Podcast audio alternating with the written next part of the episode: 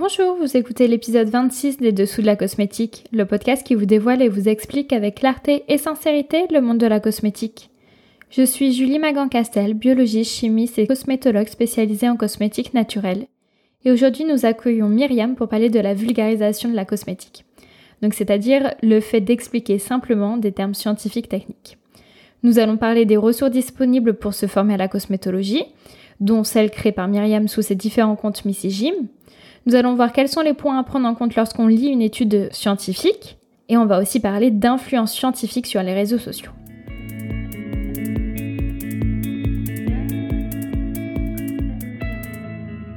Alors bonjour Myriam, on te connaît bien sur les réseaux sociaux sous le nom de Missy Jim pour ton contenu qui vulgarise la cosmétologie. D'ailleurs, je recommande souvent ton contenu sur Instagram, mais aussi sur TikTok, où tu donnes des astuces de soins du visage, et notamment sur des sujets comme l'acné, l'hyperpigmentation et le vieillissement cutané. C'est ça. Et tu viens de sortir un nouveau livre qui s'appelle Dis adieu à ton acné grâce au skincare, édition Améthyste. Exactement, merci déjà. Et euh, c'est ça, oui, un livre va sortir euh, en mars 2022 euh, et il traitera de l'acné précisément. Ce qui fait un petit peu office d'écho à mon parcours perso euh, parce que voilà, euh, j'ai euh, subi l'acné et je le subis encore. Hein. mais, bon, voilà, oui. Le livre sort bientôt. C'est une belle petite pépite, ça change. bon, bah super, j'ai hâte de voir ça en tout cas. Est-ce que tu peux nous dire justement, nous présenter ton parcours professionnel, ton histoire de peau Qu'est-ce qui t'a motivé du coup à écrire le livre, à créer tes contenus? Alors, moi ça a commencé avec l'acné, d'où le livre. Et ça a commencé ben, un peu comme tout le monde euh, aux alentours du collège, lycée, surtout collège, oui, collège. Et euh, c'est là où tu prends plus conscience de ton apparence, que les gens peuvent te faire des remarques. Et petit à petit, en fait, j'ai fait beaucoup de bêtises. Quand j'y repense maintenant, beaucoup de bêtises qui fait que euh, je me suis intéressée en fait à ma peau. Pourquoi elle est comme ça? Je suis allée voir des dermatologues et des médecins traitants aussi euh, je me suis confiée à mes copines, à ma, famille et à Internet aussi, il faut le dire. Ce qui fait que ben, voilà, j'ai acquis en fait une sorte de connaissance où j'ai trié le vrai du faux petit à petit et j'ai essayé de me, de me sortir de cette acné à tout prix parce que pour moi c'était vraiment en fait un complexe plus qu'autre chose. Aujourd'hui je le gère, donc ça veut dire que je l'ai accepté, mais c'est pas non plus facile tous les jours parce que j'ai quand même 27 ans, j'entre dans la trentaine bientôt et je souffre encore d'acné comme une petite adolescente. C'est un petit peu l'ironie euh, des choses, mais ça c'est la société qui le dit. En mm. réalité, euh, l'acné touche à la fois les adolescents que les adultes.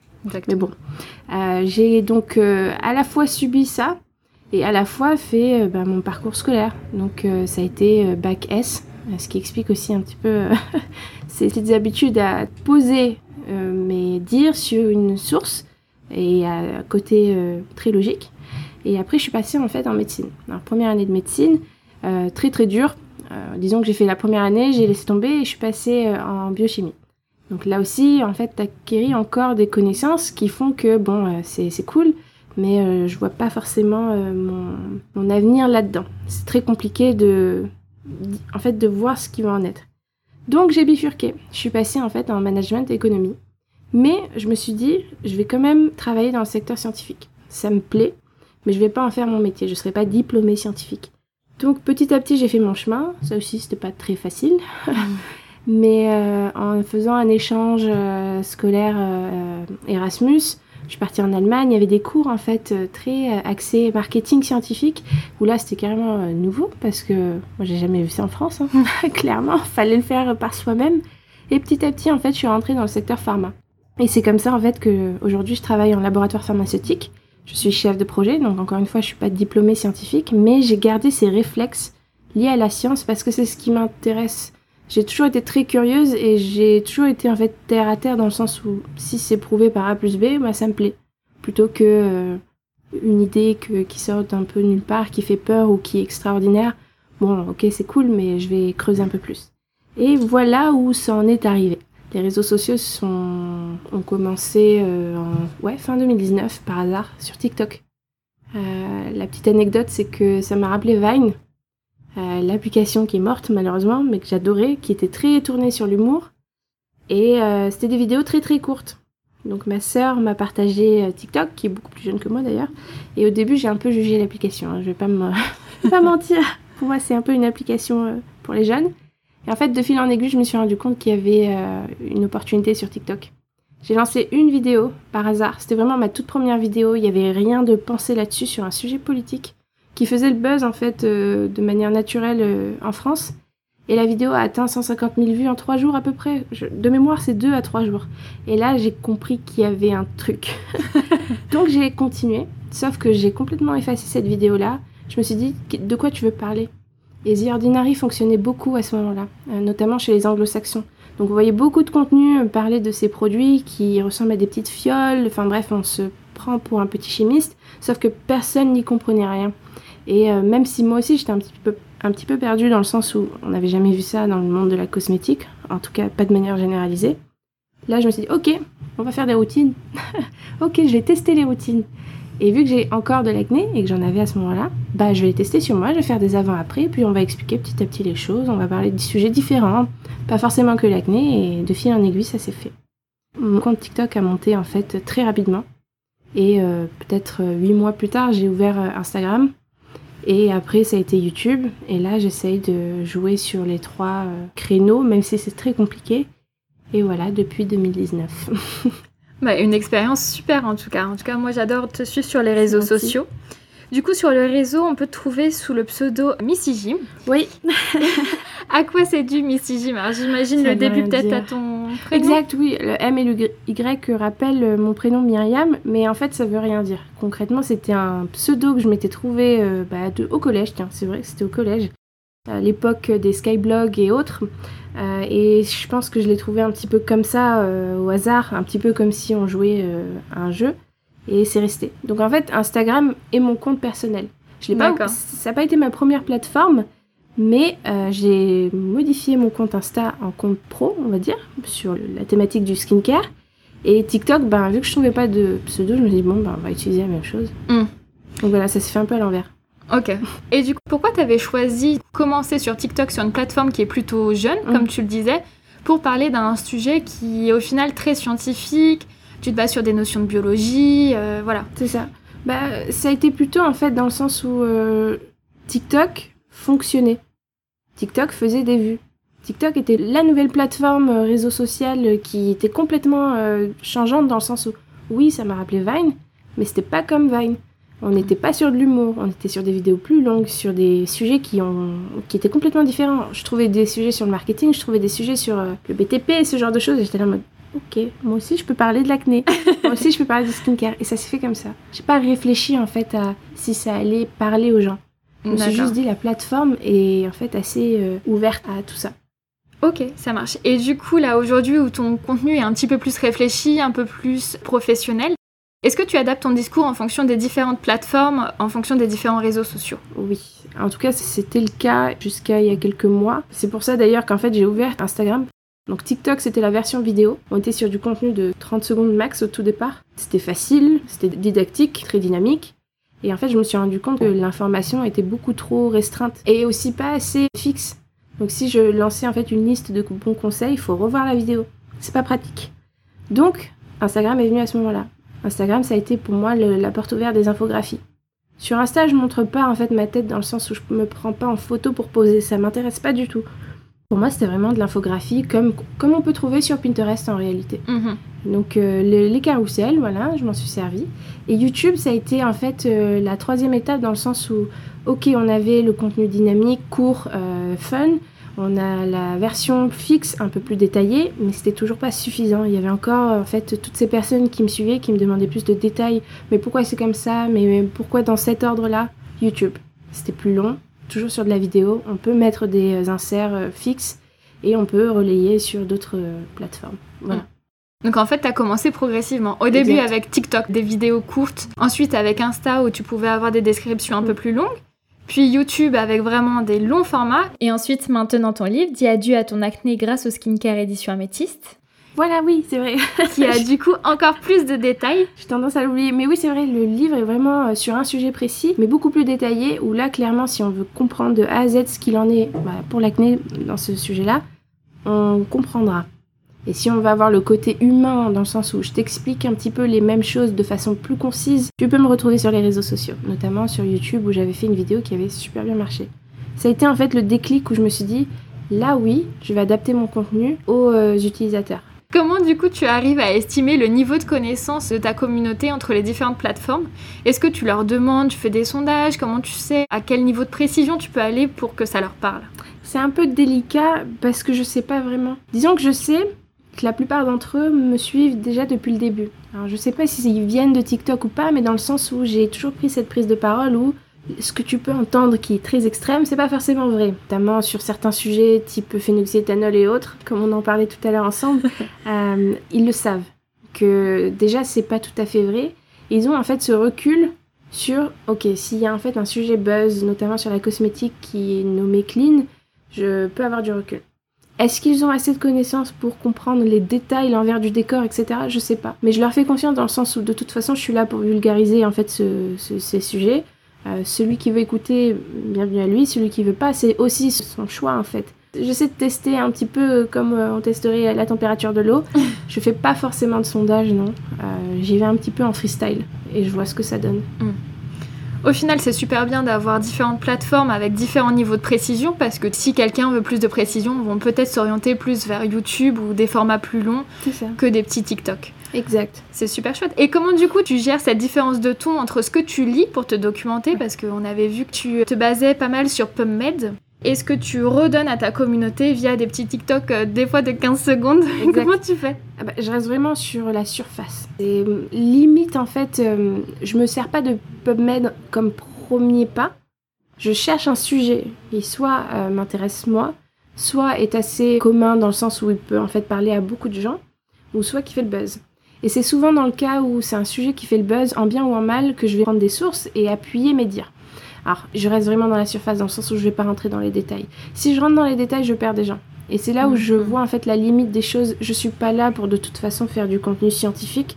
Je suis plutôt là pour expliquer pourquoi ça fonctionne comme ça et pourquoi c'est ainsi. Ok. Est-ce que c'est pas frustrant pour toi de lire autant, de savoir autant Par exemple, quand tu lis un article sur PubMed?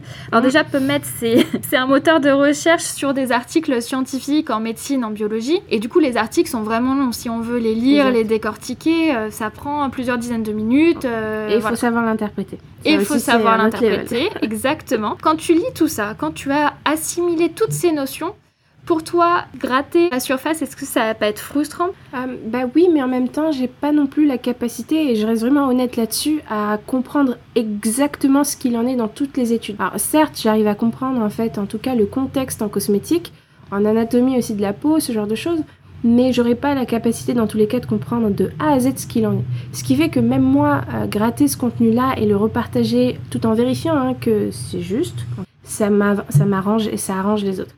C'est pour ça qu'en fait ce compromis, bah, il me convient dans le sens mm. où si j'étais diplômée scientifique, ça serait peut-être différent. J'aurais peut-être aussi du mal à prendre du recul et à vulgariser les choses, je sais pas.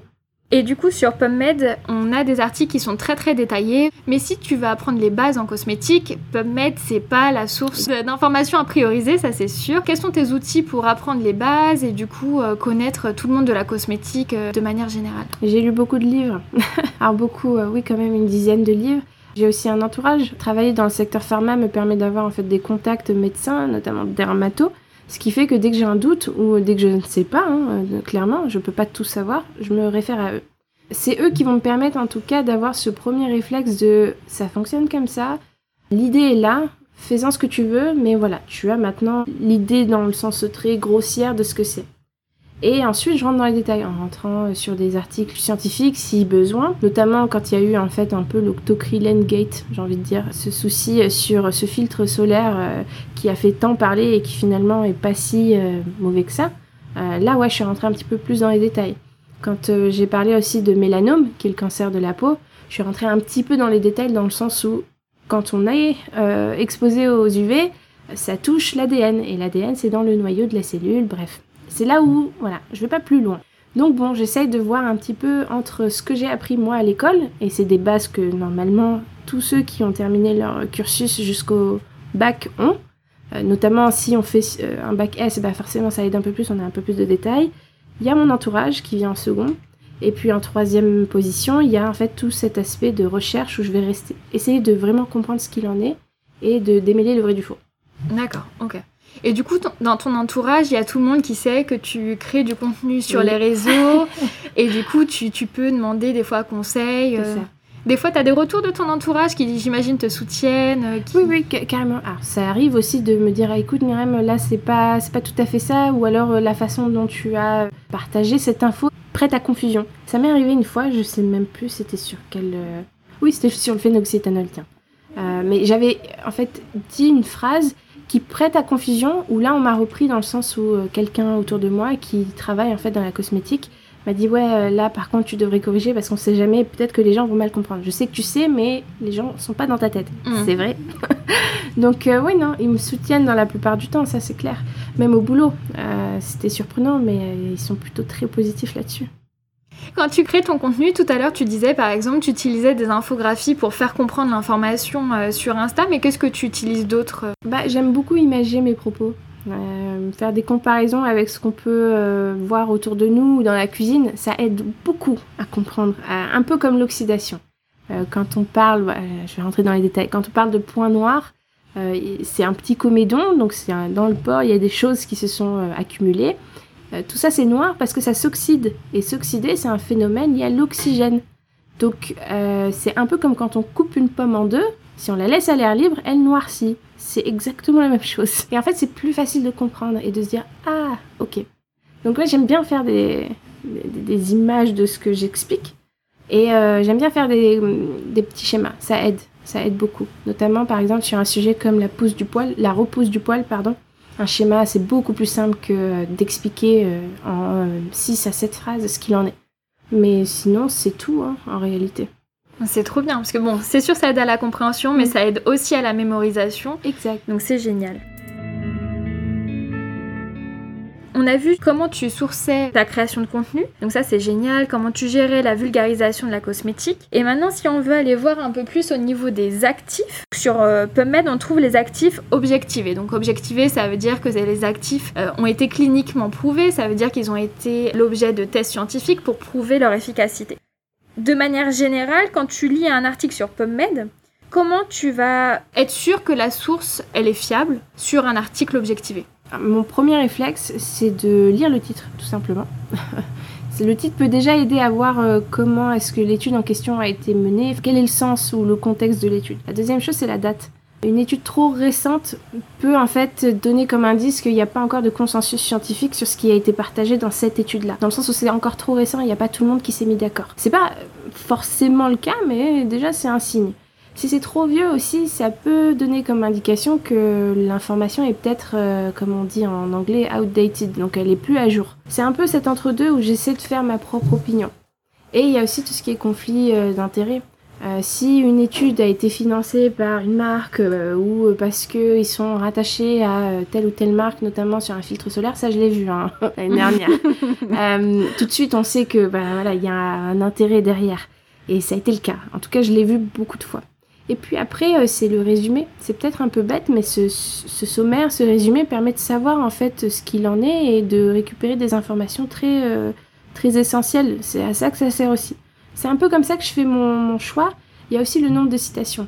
Mais euh, le nombre de citations, c'est pas non plus très légitime dans le sens où ça veut juste dire à quel point l'étude a fait du buzz, mhm. un peu comme une vidéo avec le nombre de vues. Euh, mais c'est déjà un, bon indice pour savoir si l'auteur a été cité plusieurs fois par d'autres. Euh, donc euh, une sorte de consensus scientifique, on va dire, dans le sens où, ok, ça a été testé, ça a été vérifié, maintenant il faut savoir si c'est approuvé. C'est là la, complexité. C'est avoir ce recul de, ok, tout le monde est d'accord. Si aujourd'hui, quelqu'un dit la Terre est plate, tout le monde va rigoler. Mais pourtant, c'est ce qui se passe en fait dans certains secteurs où il y a des choses qui sont contredites. Pourtant, il y avait beaucoup de monde qui était d'accord sur un fait. La Terre est ronde, par exemple. C'est là où, en fait, j'essaie de choisir mes études comme ça. C'est délicat, ça dépend de chacun. On voit sur ton compte que tu euh, conseilles beaucoup d'actifs, euh, des actifs en fait qui ont le nom des molécules dans, mm. dans Linky, plutôt que des extraits de plantes. Est-ce que ça, il y a une raison pour laquelle euh, tu privilégies des, des molécules? Bah, Je suis plus team synthétique, j'ai envie de dire, même si c'est pas tout à fait le cas. Quand je prends un cosmétique dans ma salle de bain, très souvent il va y avoir aussi des extraits naturels dedans. Donc euh, des extraits de plantes qu'on peut retrouver dans la nature. Il y a aussi cet aspect où finalement le nom scientifique de la molécule est beaucoup plus populaire que son origine. Dans le livre par exemple, j'explique que le niacinamide, qui est nommé normalement le niacinamide, c'est masculin. Très souvent, on l'appelle la niacinamide parce que c'est la vitamine et son origine, c'est la nicotine. La nicotine vient du tabac. Le tabac, avant d'être quelque chose à fumer, c'est aussi une plante. Donc il y a tout cet aspect où je préfère utiliser le nom euh, synthétique en quelque sorte de la molécule parce que je fais confiance à la chimie dans tous les cas et parce que j'ai l'habitude. tout simplement. Mais ça m'empêche pas non plus de parler des huiles végétales, ça m'empêche pas non plus de faire ces rapprochements avec l'origine naturelle de l'actif en question et autres. Mm. Ce que j'adore avec les, actifs, en fait, qui sont des molécules, qui ont un nom euh, chimique, c'est que ce sont des molécules qui sont standardisées. Donc des molécules qui sont standardisées, c'est que généralement si on trouve l'ubiquinone dans un fournisseur A, ça va être euh, quasiment le même que l'ubiquinone dans un fournisseur B. Mhm. Et du coup, on peut espérer avoir une efficacité qui soit quasi identique. Contrairement aux extraits, le fait qu'ils soient beaucoup moins populaires qu'une molécule standard, c'est qu'un extrait de la même plante fait par un fournisseur A ou par B, ils vont pas du tout être les mêmes parce que peut-être ils vont pas être extraits de la même manière, peut-être ils vont pas venir de la même euh, partie de la plante et du coup on n'aura pas les mêmes molécules euh, finalement dedans. Du coup on peut s'attendre à des activités qui sont très très différentes. Mhm. Du coup les extraits, de mon point de vue, c'est beaucoup plus difficile à mettre en avant dans une communication scientifique ou à valoriser qu'une molécule. Ça, c'est le, point que je trouve toujours un petit peu euh, challengeant dans la communication scientifique. Il y a des choses qui sont faciles à retrouver dans la listing key. Il y a d'autres qu'on va retrouver sous le même nom, qui vont pas du tout être la même qualité, pas du tout les mêmes bénéfices. Du coup, tu nous parlais des molécules que tu aimais bien, des actifs que tu aimais bien. Est-ce que tu peux nous citer ton top 3 d'actifs euh, objectivés que, que tu adores? Le tout premier, c'est l'acide salicylique. C'est un peu euh, mon Graal. Parce que bon, voilà, je suis un peu aussi biaisée dans le sens où j'ai de l'acné. C'est ce qui fonctionne bien en général pour l'acné. Euh, le deuxième, l'acide azélaïque. Parce que c'est un peu aussi un tout en un. Dans le sens où j'ai des rougeurs, j'ai aussi des taches liées aux boutons. Euh, celui-là, il fonctionne bien. En plus, il est bien toléré par la plupart des gens, donc je l'aime beaucoup. Vraiment, je l'aime beaucoup. Et on le retrouve très peu euh, dans les, euh, chez les marques en fait. Il y en a vraiment très très peu qui l'utilisent comme actif principal dans les, dans les soins. Donc on va dire que c'est plus une denrée rare. Le troisième, je dirais que c'est pas vraiment un actif, c'est plus en fait les filtres solaires. Important. c'est important de se protéger. Donc je dirais oui, euh, ouais, acide salicylique, acide azélaïque et un solaire. On a bien compris ce que tu pensais des actifs objectivés. Euh, maintenant, pour parler un petit peu plus de tes réseaux sociaux, j'avais écouté l'épisode de podcast que tu avais fait avec Makerside. Et du coup, dans, ce, dans cet épisode de podcast, tu avais dit que tu avais regroupé une communauté de 30 euh, 000 followers sur Instagram de manière totalement organique et très rapidement. Je crois que c'était de août à décembre 2020. Donc super rapidement. On peut tous attester que tu produis un contenu qui est qualitatif. Mais comment tu fais pour donner autant de visibilité au contenu? Alors, c'est peut-être parce que j'ai aussi ce recul où je travaille dans le marketing, dans le sens où c'est pas le marketing pur et dur, c'est plutôt de la gestion de projet, mais on n'est pas loin. Euh, j'arrive en fait à avoir cette euh, visibilité stratégique. Alors, je sais quel sujet fonctionne. C'est tout simple, hein, il suffit de réfléchir. Euh, est-ce que parler d'acné, ça va parler à beaucoup de gens? Oui. Est-ce que parler de rétinol, ça parle à beaucoup? Pas forcément. Mais c'est des sujets qui peuvent être populaires euh, donc il suffit juste de taper sur YouTube ou sur Google en fait euh, le, mot-clé et de voir ce qu'il en est. Est-ce que beaucoup d'autres gens en parlent? Et si c'est le cas, oui ça fonctionne. Déjà c'est une première piste pour savoir de quel sujet on va parler. Le sujet c'est peut-être l'élément le principal pour avoir de la visibilité. C'est très facile. Euh, la deuxième chose c'est le côté créatif si c'est pas lisible, s'il y a trop de texte, c'est un peu comme les présentations PowerPoint à l'école, hein, on nous l'a tous appris. S'il y a trop de pavés et que c'est pas assez didactique et assez illustré, pas là pour lire ta, ton PowerPoint, on est là pour t'écouter. Euh, dans le cas d'une infographie, il faut que ça soit vraiment très linéaire, il euh, faut que ça suive une certaine lecture et il faut que ça soit aussi très coloré, enfin ce genre de choses-là. Dans le cas d'une vidéo, il faut que ça soit très organisé et très simplifié. Si on commence à trop blablater comme si on parlait avec une copine, ça intéresse la copine, mais ça intéressera pas les autres. En tout cas, les autres décrocheront. Il y a cet aspect-là, le sujet, le côté créatif qui permet d'avoir de la lisibilité. Et euh, la troisième chose, bah, c'est un petit peu jouer avec les algorithmes, hein, on va pas se mentir. Euh, privilégier euh, aujourd'hui un réel sur Instagram, c'est un bon signe pour que Instagram nous mette en avant. A contrario, des images qui finalement étaient un petit peu la source d'Insta, son, son, format source. sur TikTok, euh, utiliser une musique euh, qui est très populaire ou faire, enfin, suivre un challenge, ça aide. Et après, il y a tout l'aspect bis, j'ai envie de dire, de toucher un sujet qui est très touchy, donc qui fait le buzz ou qui est très délicat, ça va susciter des réactions. Et du moment où il y a de la réaction, c'est de l'engagement. Qu'elle soit négative ou positive, ça fait marcher, ça fait tourner la machine en fait. Il y a tout cet aspect-là à prendre en compte. Qu'est-ce qu'on privilégie? Est-ce qu'on privilégie le buzz? Très souvent, beaucoup le font. Est-ce qu'on privilégie le côté euh, visuel? Ça peut être très bien euh, en fait une fille très jolie qui se met en avant, ça attire l'œil, qu'une infographie bien travaillée ou euh, qu'une recette avec un bon plat qui est juteux. Et il y a le troisième aspect qui est le sujet parler d'un gâteau au chocolat, ça fonctionne mieux que parler, euh, je sais pas moi, un baba au rhum. je veux dire, je sais pas trop. Je trouve pas d'exemple. de brocoli. voilà, voilà. C'est un tout. C'est ça qui fait que la stratégie peut euh, aider beaucoup et apporter de la visibilité. Mais des fois, ça floppe, hein, et c'est pas grave.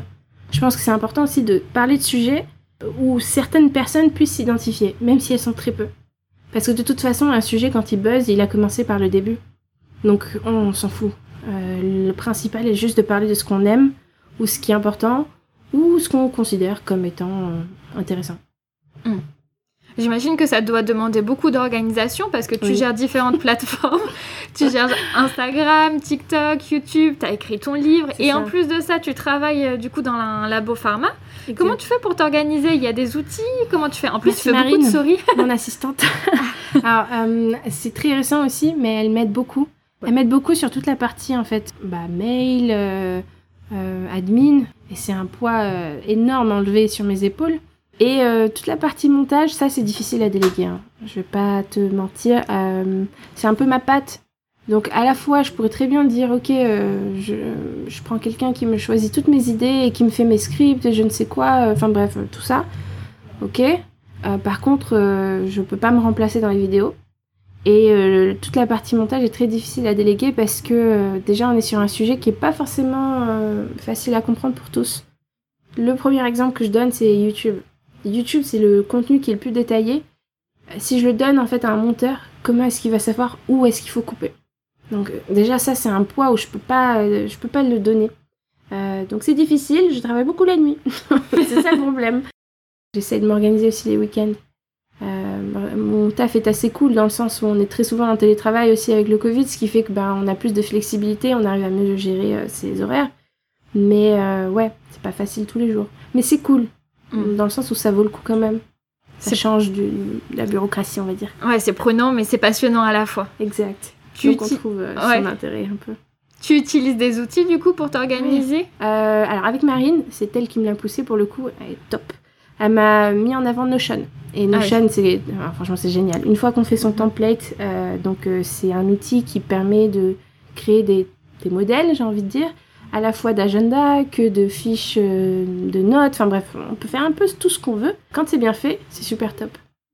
Moi j'ai mon calendrier, donc de postes à faire.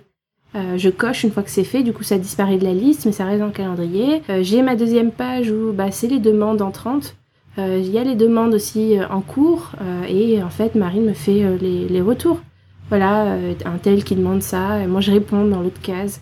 Et il y a tout l'aspect back-office aussi qui est important. où est-ce qu'elle en est, elle, Marine?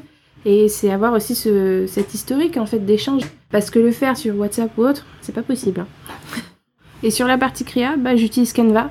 beaucoup de monde connaît cet outil, c'est très simple. En ligne, il y a tout pour tout faire. des petits modèles images et même vidéo.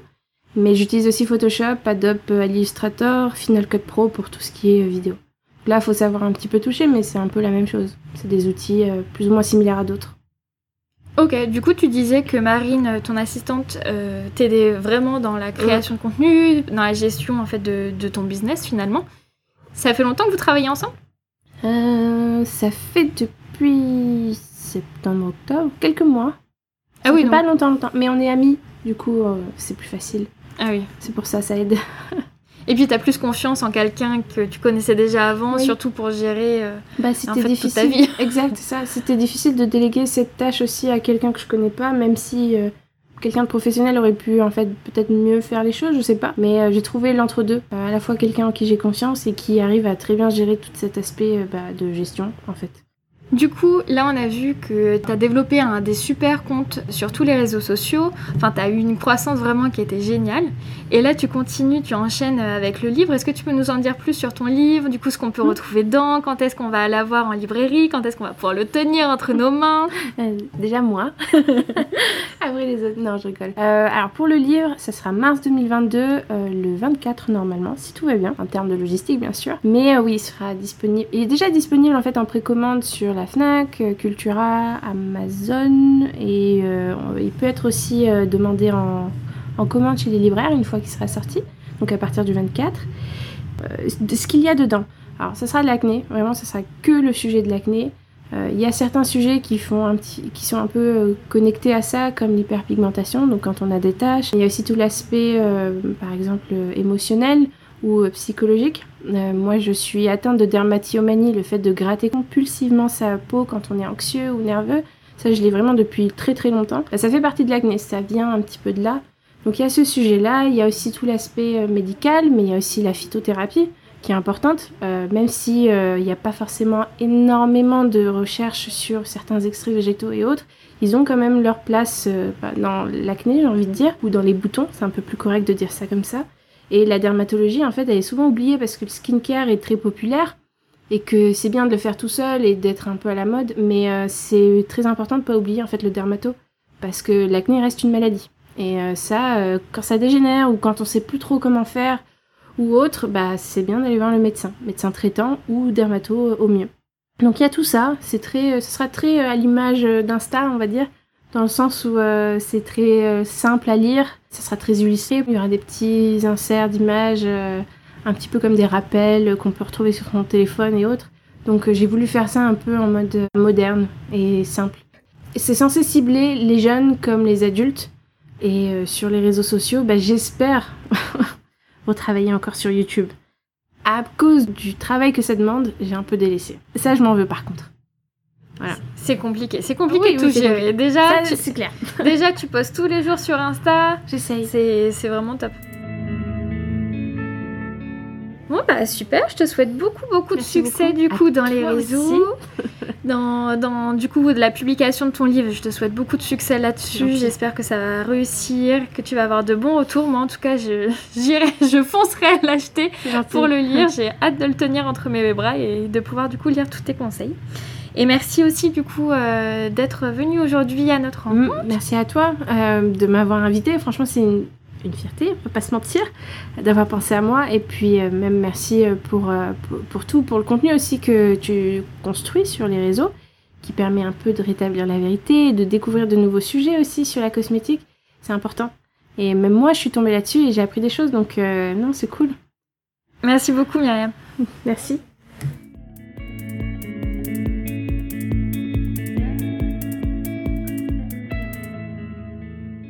Alors après cet échange riche en bons conseils, j'aimerais rappeler les astuces de Myriam pour se documenter sur la cosmétique.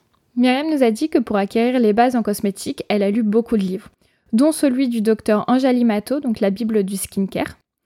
Et aussi garder à l'esprit que si vous voulez en savoir plus sur l'acné, Myriam va sortir son livre Dis adieu à ton acné grâce au skincare aux éditions Améthyste.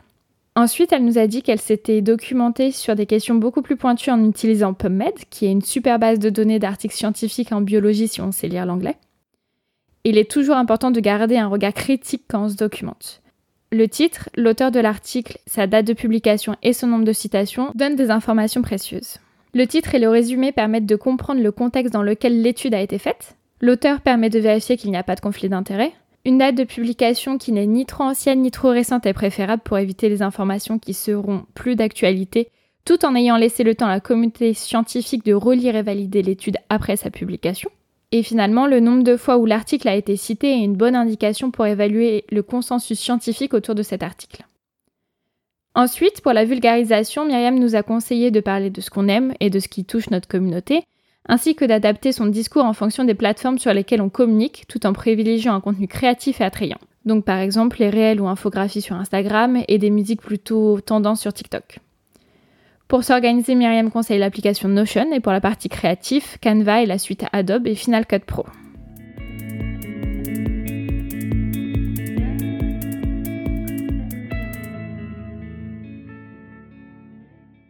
J'espère que cet épisode vous a plu, que vous en savez plus sur la vulgarisation en cosmétique. Comme toujours, vous pouvez retrouver les notes de cet épisode et notamment les liens vers les réseaux sociaux Missy Jim de Myriam, donc sur mastelcosmetics.com, dans la rubrique podcast. N'oubliez pas de vous abonner au podcast Les Dessous de la Cosmétique sur votre plateforme de podcast préférée pour ne rater aucun épisode. Si vous aimez ces podcasts, vous allez adorer notre compte Instagram à retrouver sous l'identifiant Mastel Cosmetics, Cosmetics en anglais et au pluriel. Et si vous voulez nous soutenir, n'hésitez pas à laisser un commentaire 5 étoiles sur Apple Podcast ou à visiter notre page de crowdfunding sur Ulule que vous pouvez retrouver en tapant sur Google Ulule Mastel. Je vous souhaite une belle semaine, prenez soin de vous en attendant le prochain épisode sur les formations en cosmétique, dont celle de l'ISIPCA pour lesquelles les inscriptions sont en cours. Bye